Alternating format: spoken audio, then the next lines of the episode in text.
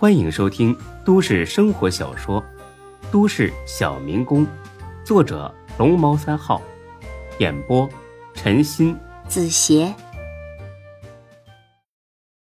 第二十六集。哦，这样啊，那太可惜了。孙老弟干哪一行的呀？兴许咱们能合作合作呀。孙志用手做了个枪的形状。高勇脸色微变。搞军火的，哈哈，没那么大规模，不过是弄点家伙防身罢了。高大哥应该知道，这几年金三角的罂粟种植面积大大下降，我们生意呢很受影响，再不抢饭吃，怕是要饿死了。这么一说，高勇全明白了。嚯，好家伙，原来是武装贩毒团伙。他自己在摇头路虽然很有势力，但是要遇见孙志这种有枪的毒贩子，那还是敬而远之吧，不是自己能惹得起的。哦，怪不得老弟出手又快又狠呐，哈哈，佩服佩服。见他有些胆怯了，孙志反而来了兴趣。高哥，说句那个实在话，若是单纯宾馆这事儿吧，我懒得管。撑死了呢，一年才几十万，不过就是顿饭钱。你现在不是有好几个厂子吗？每天人流量都是十分可观。你要是能帮着出货，多了不敢说，一年弄个三五千万还是很容易的。要说这高勇啊，就是比李大毛厉害。当初李大毛听了孙志的话，当场吓个半死。但是现在，高勇听了却是没有太大的反应。不过，他只能是表面上没反应，心里边还是有点恐慌的。自己的 KTV、酒吧、宾馆虽然经常做一些打法律擦边球的生意，但那毕竟是小打小闹，顶多就是罚款拘留。要是沾上了毒品，那自己这点产业离着上缴国库充公也就不远了。没等他说话，孙志又开口了：“高哥似乎面有难色呀。这样吧，看在咱们这么投缘的份上，我送您一份见面礼。只要是给我出货的厂子出了任何问题，都由我来处理，不管是黑的还是白的，我都替你摆平。”我们在这市还是有点力度的，怎么样？够诚意了吧？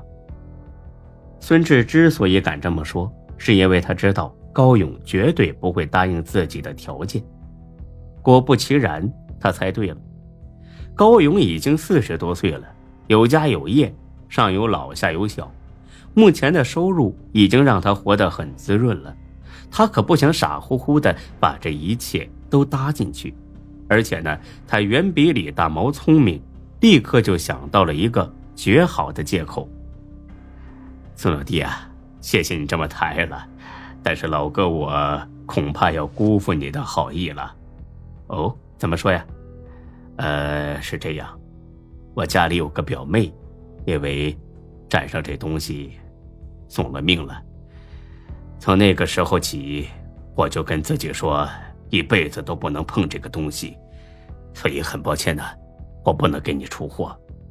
孙志听完都想给他拍手叫好了，这真是一个好借口，堵死了自己的嘴，也省得自己苦口婆心的劝他给自己卖货，不然他真答应了，自己反倒抓瞎了。哦，这样啊，看来高哥是个重情义的人，出来混不讲情义可不行，那就算了吧。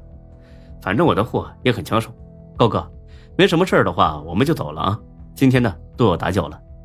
了解到孙志的真实身份之后，高勇也有几分忌惮，他巴不得这仨人赶紧走呢。呃，本该呢留你们吃个便饭，可是不巧啊，我也有点急事儿要去处理，那只好失礼了。哎，孙老弟啊，你慢慢走。呵呵，山水有相逢，再会。孙志三个下了楼。高勇站在窗户边，紧盯着他们。嫂子，你去跟着这个姓孙的，跟紧了。他去了哪里，见了什么人，做了什么事儿，都记仔细点勇哥，这小子是不是有点来头啊？有可能是个大毒枭啊！注意安全。还有，如果不小心被他发觉了，千万不要起冲突。他可能有枪，知道吗？哎，我知道了。孙志他们三个出了门，上了一辆出租车。孙志呢，指挥着司机，一会儿向左，一会儿向右的，直到进了一个陌生的城中村，这才下了车。刘猛和李欢一个劲儿的道谢，孙志听的耳朵都快起茧子了。行了，刘猛啊，你先回去吧，宾馆的事儿应该没问题了。刘猛本来想问为啥单单让他自己回去，但话到嘴边还是咽了下去，因为他实在没底气去质询孙志这个大毒枭，尤其是亲眼见识过他的厉害之后。刘猛离开之后，孙志说话客气了许多。刘欢，我是看在你的面子上，我才帮他的。你知道我为什么要给你这个面子吗？李欢摇了摇头。夏佳琪，因为你当初叮嘱夏佳琪的那些话。李欢想了片刻，恍然大悟。这真 T M 的是平日多积德，用时有善报啊！哎，孙哥，夏佳琪不是你的表妹吧？你觉得我和她是什么关系啊？我看他像是你的情人。孙志白了他一眼。这么纯洁的小精灵会给别人当情人，简直是一种侮辱。这些事儿啊，你就别操心了。李欢，你考虑清楚了，你真的要跟着我混？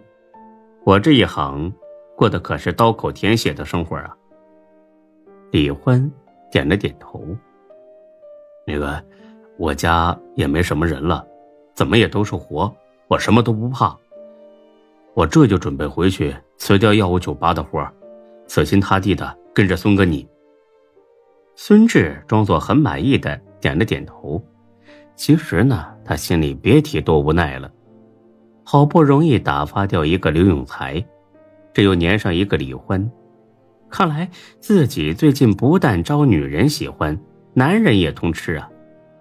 不过，他又转念一想，想做大事儿，没几个帮手那是不可能的。想想历朝历代那些牛逼人物，哪一个不是有一大堆帮手啊？孙志决定了。自己呢，也要找一些靠得住的人来帮忙。好，既然呢你有这个心，我也不能亏待你。这样吧，等你辞掉酒吧的活之后，先到鸿盛小区，到火锅店帮忙。我呢会很快的再给你安排别的活哎，行，志哥，那我现在就回去辞职。嗯，去吧，不用急啊。李欢扭头走了过去，又回来了。哎。哎，孙哥，有件事儿不知道你了解吗？啊，什么事啊？呃，于莎莎你认识吧？哦，我认识。你是不是想告诉我她以前跟过李大毛啊？啊，这事儿你都知道啊？呵呵，笑话，做我们这一行的，消息要是不灵通，八百个脑袋那也掉完了。